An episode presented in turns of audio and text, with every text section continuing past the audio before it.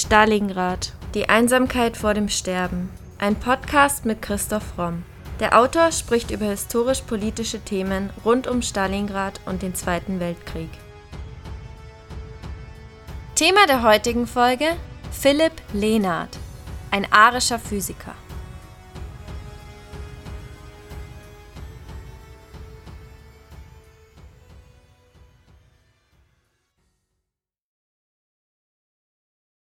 Thies Behmke sagte einmal, der Forscher besserer Rasse macht auch bessere Physik.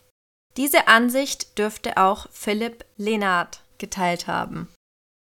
Philipp Lenard, ein deutscher Physiker, spielte eine bedeutende Rolle in der Entwicklung der modernen Atom- und Quantenphysik. Seine Forschungen zu Kathodenstrahlen, Elektronenstrahlen und dem lichtelektrischen Effekt ebneten den Weg für wichtige Fortschritte in der Physik. Im Jahr 1905 wurde er mit dem Nobelpreis für Physik für seine Arbeiten zu den Kathodenstrahlen ausgezeichnet. Lenards Leben und wissenschaftliche Beiträge wurden maßgeblich von den wissenschaftlichen und gesellschaftlichen Umbrüchen des 19. und 20. Jahrhunderts geprägt. Als herausragender Experimentalphysiker trug er durch die Untersuchung verschiedener physikalischer Phänomene wesentlich zur Entwicklung der Physik bei. Gleichzeitig nahm er eine stark antisemitische Haltung ein bekämpfte nicht nur Albert Einstein, sondern auch dessen physikalische Theorien. Lenard strebte die Etablierung einer deutschen Physik an und unterstützte die nationalsozialistische Ideologie als einer der treuesten Anhänger der deutschen Faschisten. Seine Geschichte erzählen wir in der heutigen Podcast-Folge. Philipp Eduard Anton von Lenard wird am 7. Juni 1862 als Sohn des Weinhändlers Philipp Lenard von Lenardis und dessen Frau Antonie im österreich-ungarischen Pressburg, heute Bratislava, Slowakei, geboren. Die Familie Lenard stammt aus Tirol. Um 1600 gibt es in der Nähe von Innsbruck einen Lenardhof. 1722 wird der Familie der erbliche Adelstitel verliehen Seit Ende des 18. Jahrhunderts wird dieser aber von den Nachkommen nicht mehr geführt. Lenard wächst in einer nationalistischen Atmosphäre auf, besucht das Gymnasium in Pressburg. Bereits in der Schule zeigt Lenard starkes Interesse für naturwissenschaftliche Fragen. Den Unterricht in Physik und Chemie bezeichnet Lenard selbst als Oasen in der Einöde alles Übrigen. Er schließt die Schule 1880 mit dem Abitur ab. Gegen den Willen seiner Familie schlägt er die wissenschaftliche Laufbahn ein und studiert ab 1881 Naturwissenschaften an den Technischen Hochschulen in Budapest und Wien. Es folgen zunächst zwei unbefriedigende Studiensemester der Naturwissenschaften und ein Jahr Mitarbeit im väterlichen Geschäft. Ab 1883 studiert er in Heidelberg Physik bei Hermann Quinke und Robert Bunsen. Nach einem Studiensemester in Berlin bei Heinrich Helmholtz kehrt Lenard 1886 nach Heidelberg zurück und schließt seine Dissertation über die Schwingungen fallender Tropfen ab, die er bereits in Berlin angefangen hatte. Nach der Promotion arbeitet Lenard drei Jahre als Assistent Quinkes im Physikalischen Institut und setzt während der Semesterferien in Pressburg seine Untersuchungen über Phosphoreszenz fort, die ihn zusammen mit seinem Lehrer Glatt bereits seit seiner Schulzeit beschäftigten. Diesem Thema widmet sich Lenard über 40 Jahre. Von ihm stammen die ersten quantitativen Arbeiten über Lenard-Phosphore und deren Leuchtmechanismen. 1890 geht Lenard für einen Forschungsaufenthalt nach England und will dort Fuß fassen, aber das scheitert und er kehrt nach Deutschland zurück. 1890 geht er dann als Assistent zunächst nach Breslau und dann nach Bonn zu Heinrich Hertz, bei dem er sich zwei Jahre später habilitiert. 91 wechselt er an die Universität Bonn. Dort ist er dann von 91 bis 94 Mitarbeiter von Hertz. Von ihm erhält er wesentliche Anregungen zu seinen Experimenten. 1892 habilitiert Lenard mit der Arbeit über die Elektrizität der Wasserfälle.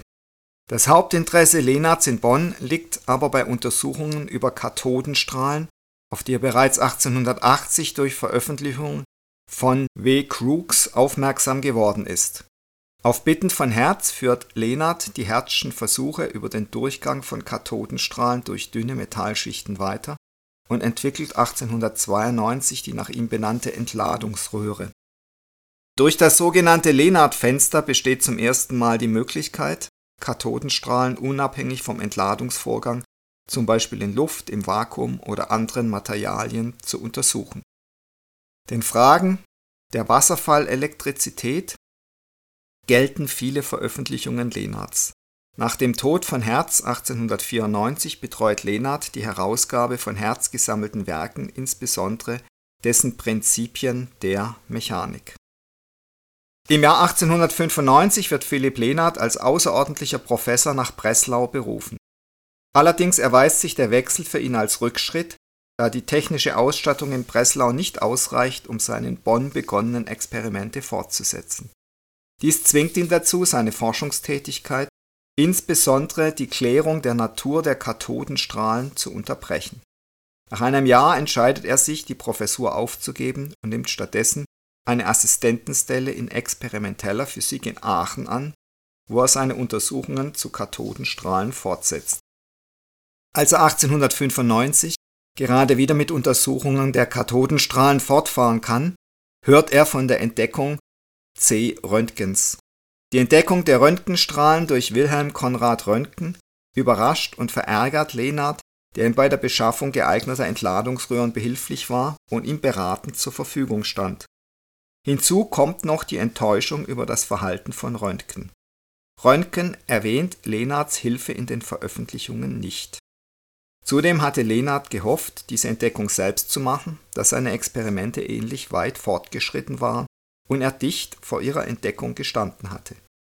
Er gebraucht im Folgenden immer den Begriff der Hochfrequenzstrahlung anstelle des gebräuchlichen der Röntgenstrahlen nach seiner Berufung als außerordentlicher Professor für theoretische Physik nach Heidelberg setzt Philipp Lenard seine Forschungen zu Kathodenstrahlen fort.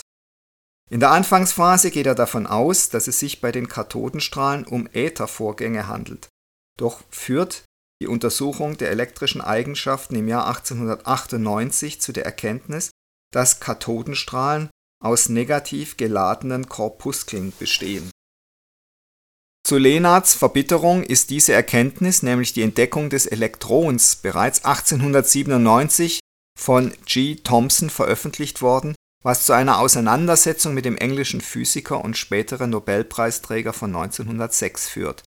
Thomson hatte sich mit Lenards Untersuchungsmethoden beschäftigt und konnte so seine eigenen Forschungen vorantreiben. Dies empört Lenard, der dies als unzulässig ansieht dieser Konflikt markiert den Beginn von Lenards wachsender Feindseligkeit gegenüber England und ist wieder mal ein Beispiel dafür, wie private Sympathien und Antipathien sich dann politisch umsetzen. 1897 heiratet Lenard Katharina Schlehner, die Tochter des Oberamtsrichters Karl Schlehner, und mit ihr bekommt er zwei Kinder. Nach zweijähriger Tätigkeit in Heidelberg wird Lenard Professor und Leiter des Physikalischen Instituts in Kiel. Der Aufbau eines neuen Instituts verschafft ihm optimale Forschungsbedingungen. 1900 entdeckt Lenard fundamentale Gesetzmäßigkeiten des lichtelektrischen Effekts. Anknüpfend an Arbeiten von Hertz und Hallwachs fand Lenard, dass in einer Fotozelle durch das einfallende Licht Elektronen freigesetzt werden zwischen 1899 und 1902 erkannte er, dass mit steigender Lichtintensität zwar die Menge der Elektronen, nicht aber deren Geschwindigkeit wächst. Letztere ändert sich nur bei Änderung der Frequenz des Lichts. Diese Erscheinung deutete Einstein 1905 mit Hilfe der Lichtquantenhypothese. Die Erscheinung, dass Gase durch UV-Licht ionisiert werden, wurde nach seinem Entdecker als Lenard-Effekt bezeichnet. Lenard trug auch der Erklärung der Phosphoreszenz bei. Nach seiner Meinung sei sie durch Abgabe und Rückkehr eines Elektrons zum Atom bestimmt.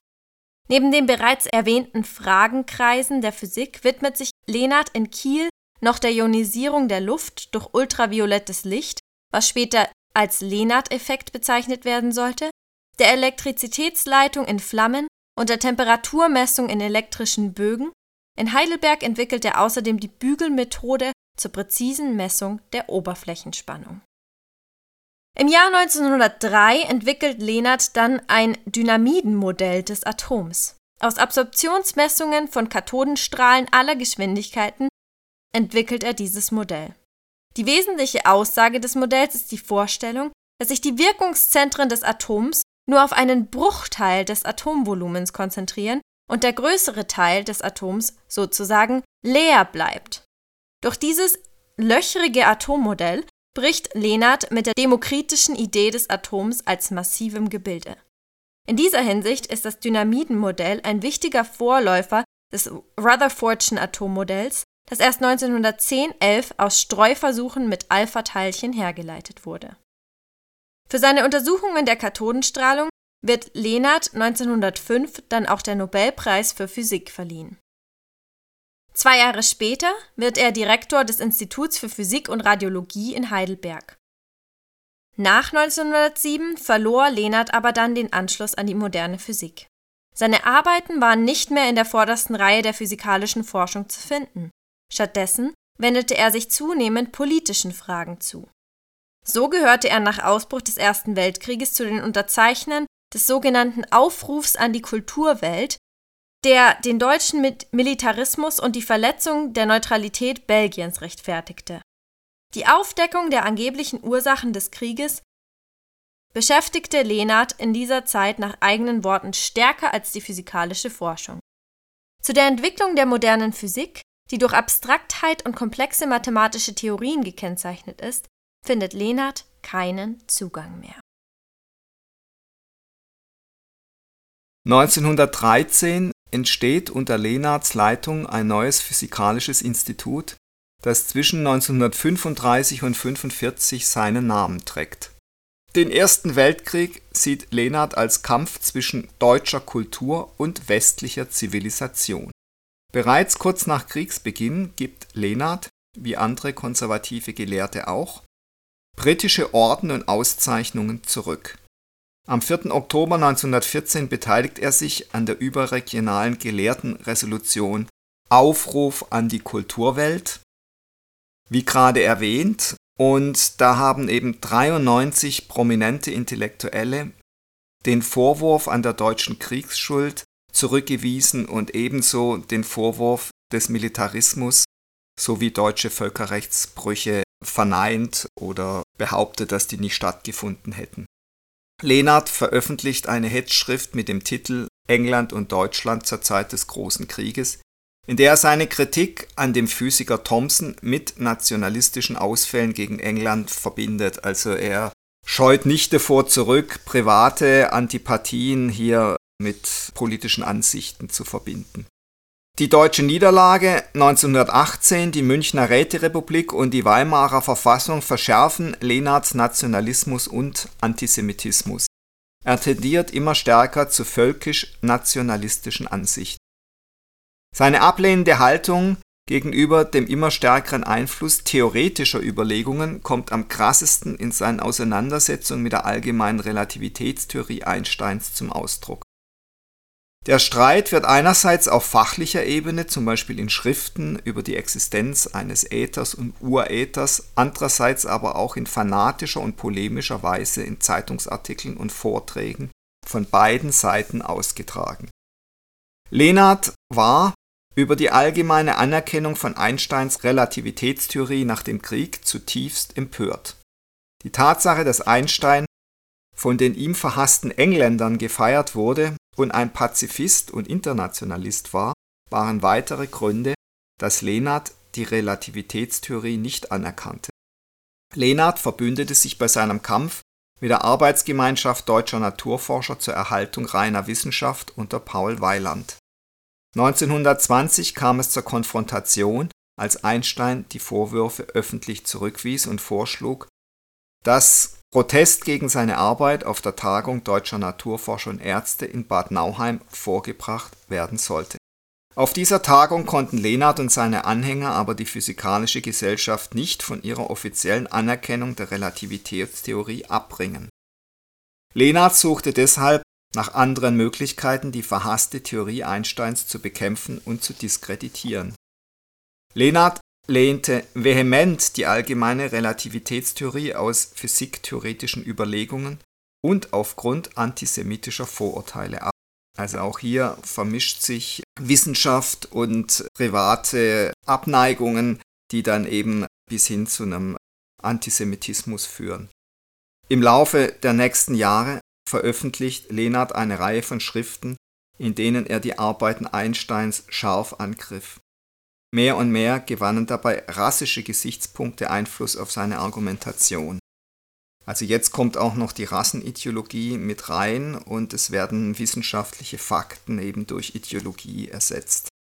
Die erste wissenschaftliche Veröffentlichung, in der er antisemitische Äußerungen brachte, war ein sogenanntes Mahnwort an die deutschen Naturforscher als Vorwort für ein Buch über die Äthertheorie. Zu den neuen Ansätzen in der Physik findet Lenard als Experimentalphysiker immer schwerer Zugang. Er versucht die experimentelle Physik zu einer nordischen Wissenschaft zu stilisieren, die sich von der theoretischen Physik in seinen Augen jüdischer Weltbluff abhebt.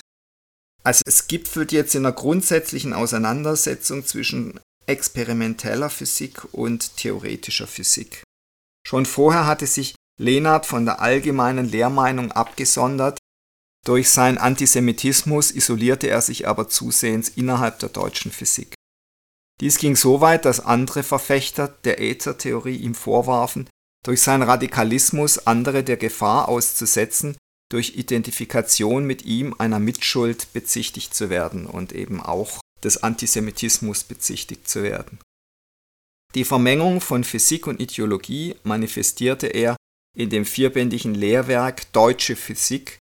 Im Vorwort charakterisierte er diese als eine Physik der Wirklichkeitsergründer, der Wahrheitssuchenden, Physik derjenigen, die Naturforschung begründet haben. Ein zentrales Ziel dieser Publikation war für Lehnert aber auch, der Nachwelt seine eigene Forschungsleistung zu dokumentieren. Also es scheint auch so zu sein, dass er eben dringend nach Anerkennung sucht, weil sein letzter und eigentlich einziger großer Erfolg, der Nobelpreis 1905, wird schon lange zurückliegen. Die wissenschaftspolitische, aber auch die fachwissenschaftliche Anerkennung blieb dem Werk, auch wenn es dann zwischen 36 und 44 in mehreren Auflagen erschien, versagt.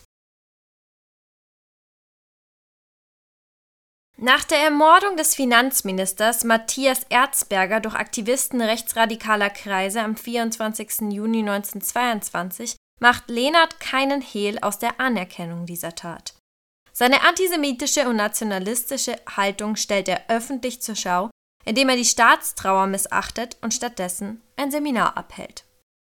Sein Antisemitismus führt schließlich zu einer von dem sozialdemokratischen Politiker Carlo Mierendorf angeführten Besetzung des Instituts durch Arbeiter und Studenten am 27. Juni 22. Lehnert weigerte sich, die allgemeine Arbeitsruhe anlässlich des Staatsbegräbnisses von Walter Rathenau einzuhalten und am Institut auf Halbmast zu flaggen. Von einer erregten Menge wurde daraufhin das Institut gestürmt und Lehnert zum Gewerkschaftsgebäude gebracht, wo er von der Polizei in Schutzhaft genommen wurde. Dieser Vorfall nährte in Lehnert die Vorstellung, er sei ein Märtyrer der Sache einer nationalen völkischen Physik und trieb ihn gleichzeitig immer weiter in die Arme rechtsradikaler Bewegungen. Der Senat der Heidelberger Universität verurteilt Lenards Verhalten stark und leitet ein Disziplinarverfahren gegen ihn ein. Als der badische Kultusminister Willi Hellpach-Lenard vom Dienst suspendiert, bittet dieser um seine Entlassung. Physikalische Gesellschaften, einzelne Physiker und Heidelberger Studenten setzen sich für Lenard ein sodass Hellpach die Suspendierung und Lehnert sein Entlassungsgesuch zurücknimmt. Lehnert wird in den Jahren innerhalb der Physik mehr und mehr isoliert, weshalb er sich immer stärker an den Nationalsozialisten orientiert. Zusammen mit dem Nobelpreisträger Johannes Stark verfasst er den Aufruf Hitlergeist und Wissenschaft. Nach diesem öffentlichen Bekenntnis zu Adolf Hitler und Erich Ludendorff wird Lehnerts Institut zum Zentrum rechtsgerichteter Kreise. Im September 1923 nahm Lehnert erstmals Kontakt zu Hitler auf und bekannte sich ein Jahr später in einem Zeitungsartikel zum Parteiprogramm der NSDAP. 1926 traf er Hitler sogar persönlich und überreichte ihm 1929 zu dessen 40. Geburtstag sein Buch Große Naturforscher. Für sein Engagement als führender Vertreter der Physik im nationalsozialistischen Regime erhielt Lenard zahlreiche Ehrungen. 1927 reichte Lenard schließlich seine Pensionierung ein. Als als Nachfolger zwei Juden und ein Anglophiler vorgeschlagen wurden, zog Lenard unter Protest sein Rücktrittsgesuch sofort zurück. Zwei Jahre später erreichte er das Emeritierungsalter und wurde in den Ruhestand versetzt. Sein Nachfolger wurde Walter Bothe. Lenard gibt sein historisches Werk Große Naturforscher heraus. Die Forscher sind seiner Darstellung nach alle arisch-germanischen Ursprungs.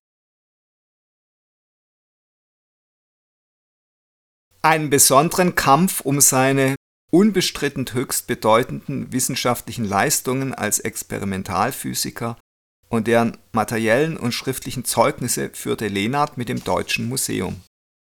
Der Erfolg des 1903 gegründeten Museums bis zu seiner Eröffnung am heutigen Standort im Jahr 1925 hing eng zusammen mit dem Engagement des Museumsgründers Oskar von Miller. Er schaffte es zusammen mit seinen Mitstreitern Karl von Linde und Walter von Dyck finanzstarke und einflussreiche Unternehmer und Ingenieure sowie herausragende Wissenschaftler aller Fachgebiete in die Arbeit des Museums einzubinden. Einer der wenigen Naturwissenschaftler, die sich einer Mitarbeit entzogen haben, war Philipp Lehnert. Mehrmalige Anfragen des Museumsvorstands ab 1905 zur Unterstützung und Überlassung von Büchern, Dokumenten und Originalapparaten blieben erfolglos. Die ablehnende Haltung lässt sich auch auf die enge Zusammenarbeit des Deutschen Museums mit dem ersten Nobelpreisträger für Physik, Wilhelm Konrad Röntgen, zurückführen. Lenards Verhältnis zu Röntgen hatte sich zunehmend verschlechtert, nachdem er sich nach dessen Entdeckung der Röntgenstrahlen 1895 zu wenig gewürdigt fühlte. In seiner eigenen Nobelpreisrede polemisierte Lenard erstmals öffentlich gegen Röntgen. Auch die Tatsache, dass Oskar von Miller unter anderem der deutschen Delegation bei den Friedensverhandlungen in Versailles angehörte, war für die Annäherung des Museums an Lenard nicht förderlich. Da half auch das Engagement prominenter Unterstützer wie die des Physikers und Nobelpreisträgers von 1911, Wilhelm Wien, nicht weiter. Bestärkt wurde Lenard in seiner museumskritischen Haltung bei der Besichtigung der Physikausstellung im Mai 1924 damals noch in der provisorischen Ausstellung im Alten Nationalmuseum. Besonderes Augenmerk legte Lenard auf die Präsentation der Röntgenröhren. Diese seien keinesfalls die Originalröhren Röntgens, alles sehe sehr neu und wenig gebraucht aus, wie er in einer internen Notiz auf einem Brief nachträglich festhielt.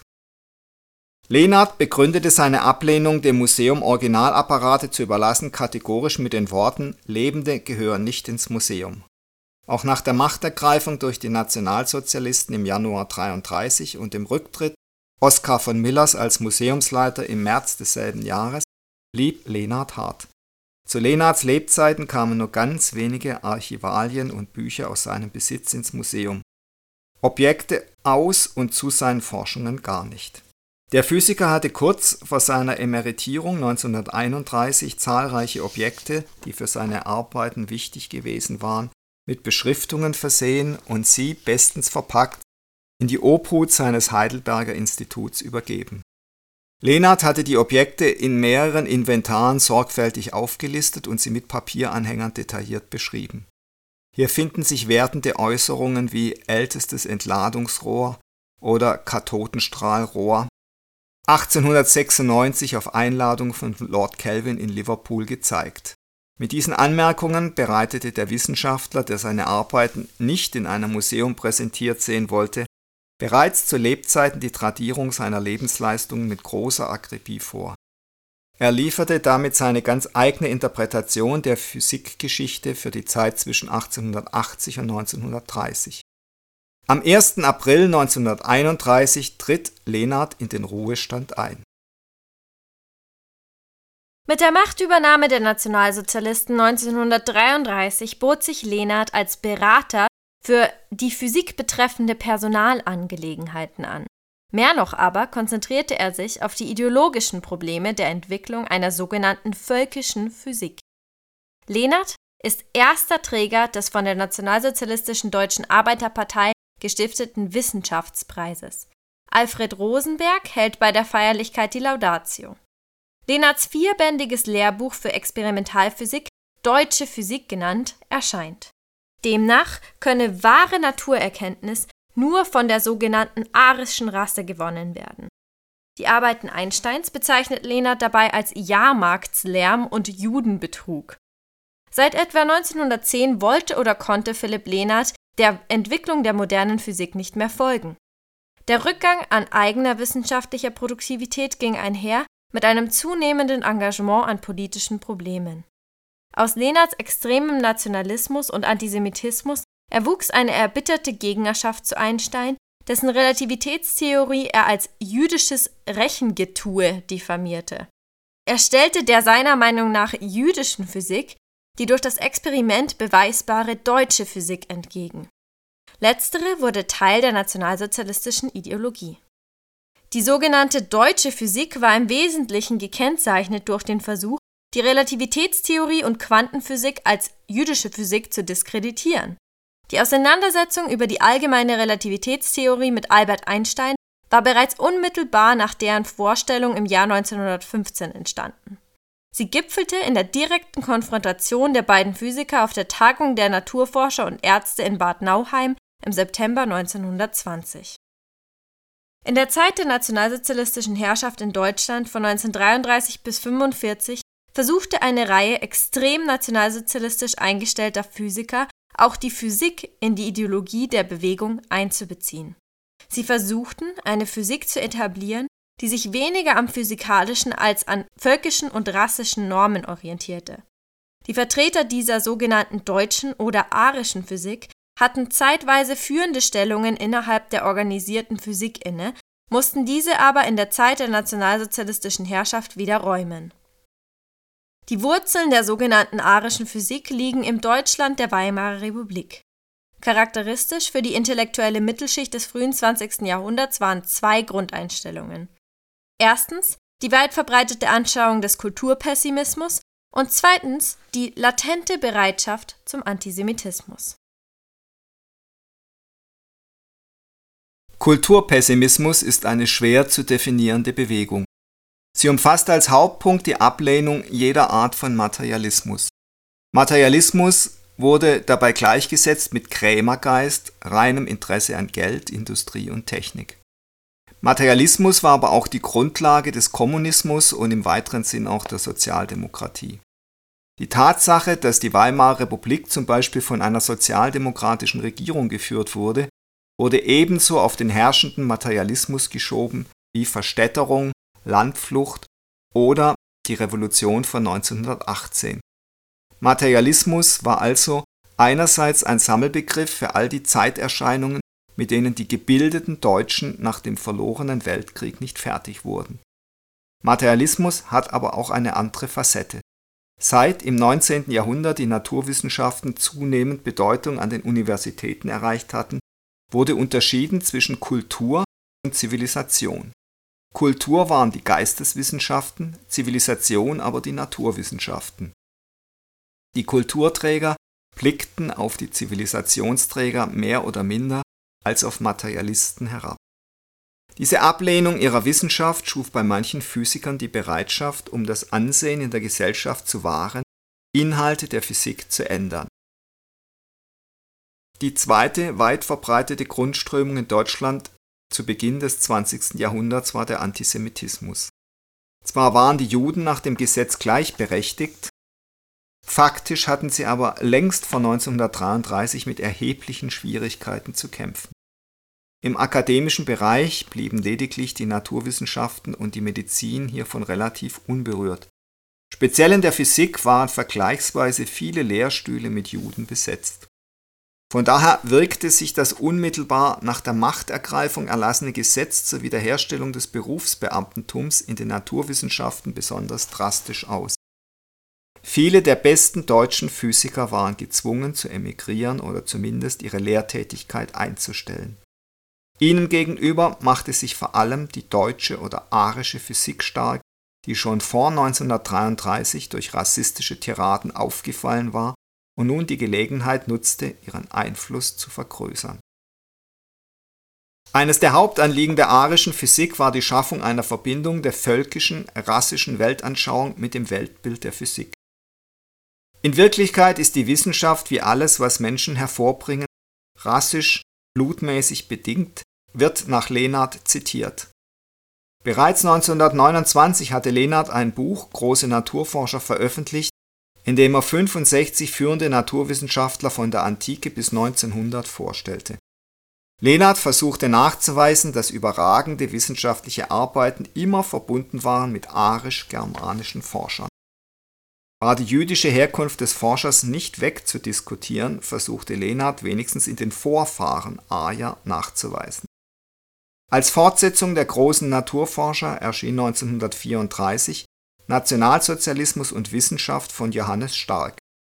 In sehr polemischer Form werden hier die Juden in der Wissenschaft als reine Theoretiker angegriffen und mit der Politik und der Geisteshaltung der verhassten Weimarer Republik in Zusammenhang gebracht.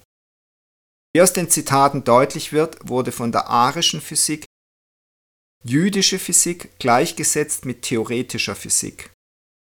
Jede Theorie, die ausgehend von umfangreichen mathematischen Berechnungen Vorhersagen machte, wurde als typisch jüdisch, als undeutsch abgelehnt eben im Gegensatz zur experimentellen Physik.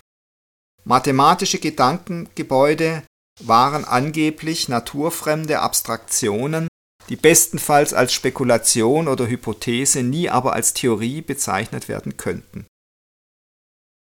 Ein wichtiger Punkt, in dem sich alle Anhänger der arischen Physik einig waren, war die Ablehnung von Internationalität und Objektivität der Wissenschaft. Beides wurde unmittelbar aus der rassischen Ideologie hergeleitet. Da die Rasse und die Kultur eines Beobachters seine Sichtweise beeinflussen, kann gute Wissenschaft nie objektiv sein. Der Forscher besserer Rasse macht auch bessere Physik.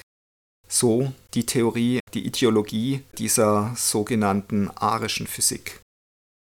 Internationalität schied sowieso als Kriterium aus, da die Völker unterteilt wurden in hoch- und minderwertige Völker.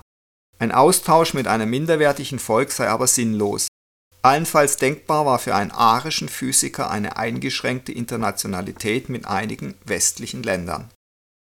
Physikalisch hatte die deutsche Physik wenig zu bieten, außer einer breiten Ablehnung der modernen Physik. Insbesondere wurden die Relativitätstheorie und die Quantenmechanik strikt abgelehnt. Als Ersatz für die Relativitätstheorie greift Lenard auf den Äthergedanken des 19. Jahrhunderts zurück. Äther war in Anführungszeichen das Etwas, das die Geschwindigkeit der Ätherwellen, das heißt aller elektromagnetischen Strahlen, die sich mit Lichtgeschwindigkeit fortpflanzen, reguliert. Arische Physik hat also kein konsistentes Lehrgebäude. Eine Reihe verschiedener Ansichten, die von der gemeinsamen Basis des Antisemitismus und Rassismus sowie der Aversion gegen die moderne Physik getragen werden, bilden ein Konstrukt ohne inneres Gerüst. Im Jahr 1937 tritt Philipp Lehnert der NSDAP bei und wird mit dem Goldenen Ehrenabzeichen ausgezeichnet. Infolgedessen zieht er sich zunehmend aus dem öffentlichen Leben zurück. Nach dem Zweiten Weltkrieg wird Philipp Lehnert aufgrund seines fortgeschrittenen Alters von den Amerikanern nicht interniert. Er verlässt Heidelberg und zieht stattdessen nach Messelhausen in Baden. In dieser Zeit werden keine bemerkenswerten wissenschaftlichen Leistungen mehr von ihm verzeichnet. Am 20. Mai 1947 stirbt Philipp Lehnert schließlich in Messelhausen. Erst Mitte der 50er Jahre wurden im Deutschen Museum Objekte aus Philipp Lehnerts Nachlass übergeben, wobei einige davon erst kürzlich bei Räumungsarbeiten im Depot wiederentdeckt wurden. Diese überraschende Entdeckung bildete die Grundlage für eine Sonderausstellung im Jahr 2012. Durch die Zusammenführung mit den Experimentierbüchern und anderen Unterlagen aus Lehnerts schriftlichem Nachlass im Archiv konnte eine gezielte Rekonstruktion seiner Biografie erfolgen. Heute verwahrt das Deutsche Museum, fast 77 Jahre nach Lenarts Tod, den Großteil der Apparate, Instrumente, Glasplatten und schriftlichen Unterlagen, die aus seinem Besitz stammen. Das Museum hat sich somit zu einer zentralen Institution für die Erforschung von Leben und Werk des kontroversen Wissenschaftlers entwickelt. Der Lehnert-Nachlass im Archiv wurde in den letzten Jahren durch Erweiterungen, nicht zuletzt aufgrund der Sonderausstellung, nachfolgend vergrößert. Philipp Lenard, ein Nobelpreisträger der Physik und deutscher Wissenschaftler, war Mitglied einer Gemeinschaft, in der politisches Engagement als unwürdig und verachtenswert galt. Er stellte gemeinsam mit Johannes Stark einen bedeutenden Präzedenzfall dar, indem er als erster Wissenschaftler explizit die Seite einer politischen Partei oder Bewegung unterstützte, einer Bewegung, deren Putschversuch niedergeschlagen wurde und deren Führer in Haft saß diese politische Orientierung wirkt paradox, da Lenards Fachgebiet als das liberalste und internationalistischste in der deutschen Wissenschaftslandschaft galt und gilt. Gleichzeitig schien es aufgrund seines naturwissenschaftlichen Forschungsgegenstandes am wenigsten von Interferenzen mit dem gesellschaftlichen und politischen Leben betroffen zu sein. Lenard war eine ambivalente Persönlichkeit. Einerseits ein innovativer Physiker, der 1905 den Nobelpreis für seine Forschungen zu Kathodenstrahlen erhielt, andererseits ein nationalsozialistisch eingestellter und antisemitisch agierender Unterstützer Hitlers. Er wurde zu einem maßgeblichen Vertreter der sogenannten deutschen oder arischen Physik. Die Erinnerung an Lenards extrem politische Haltung in der Zeit des Nationalsozialismus überlagert heute oft die Tatsache, dass seine genialen und vielseitigen experimentellen Arbeiten entscheidend für die Entwicklung der Physik in den ersten Jahrzehnten dieses Jahrhunderts waren.